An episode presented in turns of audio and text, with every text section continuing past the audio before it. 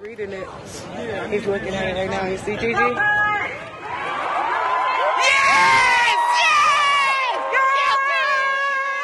So hat es in Minneapolis tönt, wo der Richter das Urteil im Fall von George Floyd verlesen hat. George Floyd! Der Polizist, der George Floyd umgebracht hat, ist schuldig gesprochen worden. Der Jubel war gross. Gewesen. Ist das ein überraschendes Urteil? Und was heißt das für die ganze Black Lives Matter Bewegung? Über das reden wir heute in unserem USA-Podcast Alles klar Amerika. Mein Name ist Philipp Loser. Ich schwätze hier mit Alan Cassidy, im USA-Korrespondent von Tamedia. Ciao, Alan. Hallo, Philipp. Zuerst für die Geschichte. Hier ist das Urteil. State of Minnesota, County of Hennepin, District Court, 4th Judicial District. State of Minnesota Plaintiff versus Derek Michael Chauvin, Defendant. Verdict, Count 1. Court file number 27, CR 20 12646. We, the jury, in the above entitled matter as to count one, unintentional second degree murder while committing a felony, find the defendant guilty. This verdict agreed to this 20th day of April 2021 at 1:44 p.m. Signed, juror foreperson, juror number. Was hier von dem Richter so trocken und technisch verlesen worden ist, ist eines der längstens erwarteten Urteile in der jüngeren Geschichte von Amerika. Alan, was ist genau entschieden worden? Ja, der Derek Chauvin, also der Polizist, der ist in allen drei Anklagepunkten schuldig gesprochen worden. Der schwerste von denen, der heißt im amerikanischen Second Degree Murder, Mord zweiter Grad. Das entspricht im Schweizer Strafrecht am ehesten einer vorsätzlichen Tötung. Und das ist ein sehr klares Urteil gewesen, eins auch, wo nicht wirklich Interpretationsspielraum offen lässt und entsprechend gross ist da wirklich auch jetzt der Erleichterung gewesen. Man hat das also sehr gespürt hier. Wir haben alle die Bilder gesehen von dem Übergriff, von dem Totschlag, wie man es jetzt nennen kann. Warum ist das überraschend, dass das so gut wird? Das sieht ja recht klar ausgesehen. Ja, das könnte man wirklich meinen. Man kann das Ganze halt nicht ohne die lange und, und beschämende Geschichte verstehen. Die US-Justiz hat sich in vielen ähnlichen Fällen so oft schon auf die Seite der Polizisten gestellt, hat, hat ihr das Verhalten rechtfertigt oder zumindest den ungestraft gelassen. Und meistens ist es nicht mal zu einer Anklage gekommen. Und, und, und der Schuldspruch jetzt, das ist eben die grosse Ausnahme. Und, und, und die Angst von den Afroamerikanern vor allem, nicht nur, aber vor allem vor einem neuen Unrecht quasi, die ist sehr begründet gewesen.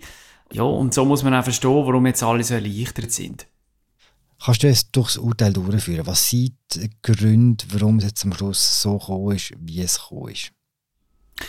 Gut, man sieht natürlich nicht in die Köpfe von diesen zwölf Geschworenen, die am Schluss ein Urteil gefällt haben. Ich denke aber, wenn man einfach die Sachen anschaut, dann gibt es ein paar Sachen, die, die rausstechen. Zum einen, die Tat selber ist einfach sehr eindeutig gewesen. Der Derek Chauvin, der hat ja nicht in einer Notlage gehandelt, der hat nicht in den Sekunden in einer gefährlichen Situation eine Entscheidung treffen, wie das oft ähm, der Polizist jetzt gut gehalten wird. Ähm, er ist gegen George Floyd langsam und ziemlich grausam vorgegangen, neun Minuten lang. Und all das ist ja von diesen Videoaufnahmen von Passanten festgehalten gewesen. Ich glaube, das ist der wichtigste Punkt, der diesen Fall von vielen anderen Fällen unterscheidet, wo Bilder vielleicht nicht so krass sind, wo vielleicht auch die Grauzone ein bisschen grösser ist, weil zum Beispiel das Opfer beim Polizeieinsatz vielleicht selber eine Waffe auf sich gehabt hat, weil es vielleicht auch noch mehr Grangelei gegeben hat. Das wird ja dann oft alles zugunsten von den Polizisten ausgelegt und das hat diesmal alles gefehlt. Das ist das eine zum Fall. Und dann das andere ist, glaube wirklich schon der Kontext von diesen, von diesen Black Lives Matter Protesten, die nochmal neue Wind bekommen haben oder massive Aufwind bekommen haben bei dem Fall von George Floyd letzten Sommer. Es ist ein Ruck gegangen durch die amerikanische Gesellschaft. Rassismus und die Folgen vom Rassismus, gerade in der Justiz, werden viel offener diskutiert und angegangen. Und ich glaube, das hat da alles reingespielt. Interessant ist auch, dass zum ersten Mal seit langem auch Polizisten gegen einen Polizist ausgesagt haben. Ja, das hat es so in diesem Ausmaß noch nie gegeben. Es sind mehr als zehn Polizisten gewesen, die im Verlauf des Verfahrens dann quasi als Zeugen von der Anklage auftreten sind und, und, und der Chauvin ähm, ja, ziemlich hart gegen ihn ausgesagt haben. Und ähm, klar, man kann in einzelnen Fällen darüber diskutieren, was Motivation ist. Ja, das ist mit der Polizeichef von Minneapolis. Der hat dann einfach gesagt, ja gut, ähm, wir sind eigentlich die beste Polizei auf der Welt und, und der, der, der Beamte ist einfach ein Irrläufer gewesen, ein Abweichler. Er hat mit dem auch oder eigene Interessen verfolgt, das ist klar. Aber ich glaube, ähm, der Effekt, wo das Ganze hatte, ist, es hat wirklich die, die, die Mauer vom Schweigen, da, die berühmte, die es gibt, hat es zum Bröckeln gebracht. Es hat, glaube ich, auch den Geschworenen quasi erlaubt, eine Differenzierung zu machen, oder? Dass sie nicht, nicht vielleicht müssen ein Urteil gegen die Polizei quasi im größeren Sinn fällen, sondern sie können sagen, auch wenn ich vielleicht Polizei wohlwollend gegenüberstand, auch wenn ich vielleicht äh, finde, dass sie oft zu Unrecht kritisiert werden, der Fall von dem Chauvin ist jetzt so eklatant, seine Gewaltanwendung ist so exzessiv, das muss ich sanktionieren. Ich glaube, das ist die, der Effekt, der es wahrscheinlich gehabt.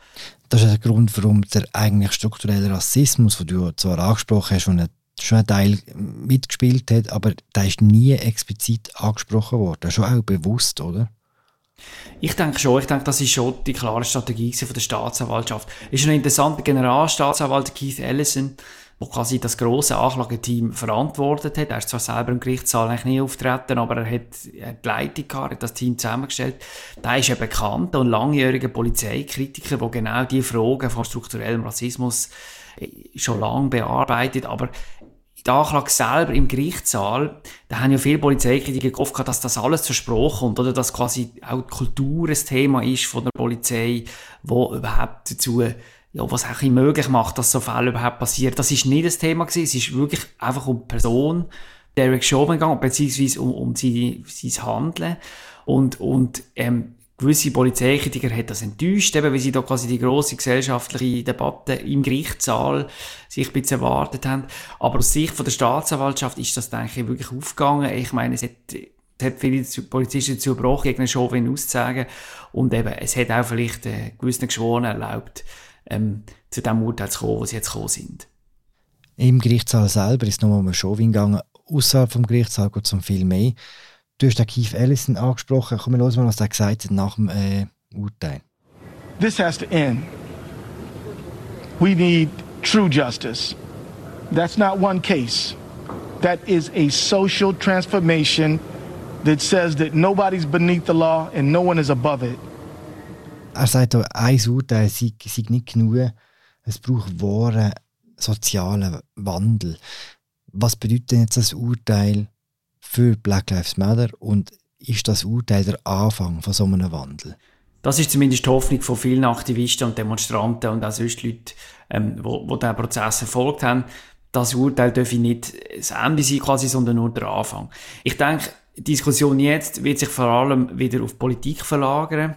Dort gibt es sicher Reformbedarf. Ich, ich, und ich glaube, es gibt auch ja, einige Hebel, gibt es zumindest, wo, wo Politik könnte auch ansetzen. Konkret ist im Kongress ein Paket hängt, das nach dem George Floyd benannt ist, ein Reformpaket. Das würde unter anderem Würgegriff verbieten.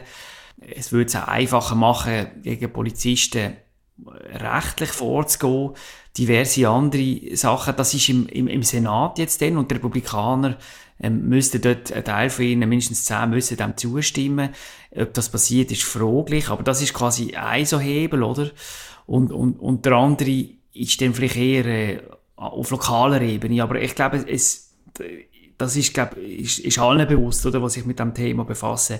Das Urteil ist ein wichtiges Urteil, es hat eine Signalwirkung, wahrscheinlich auch, das denke ich schon. Aber ähm, quasi, um wirklich so zukünftige Derek Show, wenn es quasi zu verhindern, braucht es anders. Hast du das Gefühl, es wird ein Umdenken in den verschiedenen Polizeigehen stattfinden, wenn man auch sieht, was passiert, wenn man, so, wenn man sich so verhält, wie jetzt auch Derek Chauvin? Ich glaube, wenn man die Reaktionen folgt während dem Prozess, dann äh, es hat, man hat ja nicht viele Polizisten gehört und gesehen, zumindest öffentlich nicht, wo jetzt der Derek Chauvin und sein Verhalten verteidigt haben. Nicht einmal die zum Teil berüchtigten Gewerkschaften der Polizisten haben das gemacht.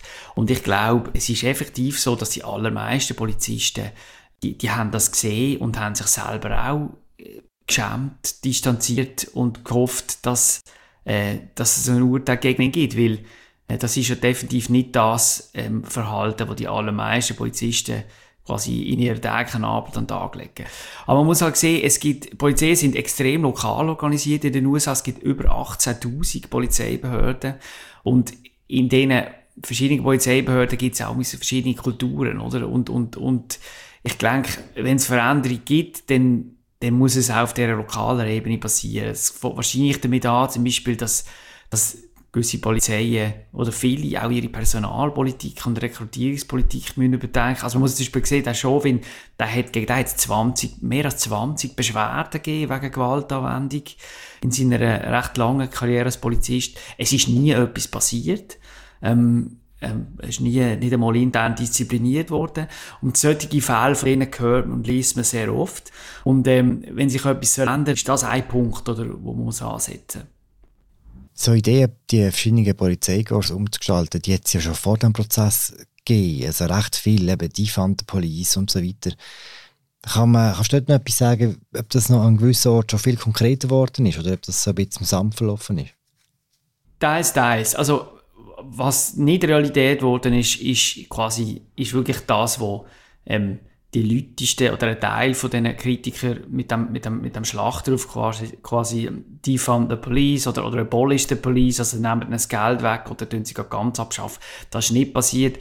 Es sind in, in gewissen Städten ähm, Budget ein bisschen umgeschichtet, dass quasi mehr Geld in Sozialarbeit geht und in Präventionsarbeit und weg von der quasi klassischen Polizeiarbeit.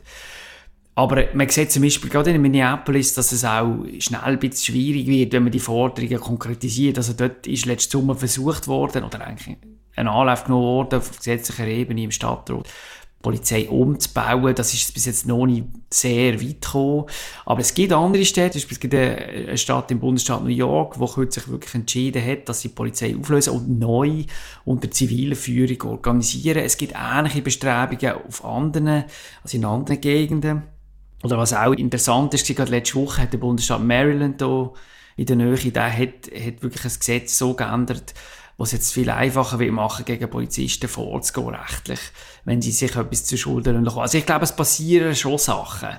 Ähm, jetzt, ich glaube, es wäre ein bisschen vermessen, jetzt schon irgendwie zu quantifizieren oder auch nur zu qualifizieren, wie nachhaltig und wie breit jetzt die Wirkung von dem, aber ich glaube, es wäre auch falsch zu sagen, es passiert ja eh nichts.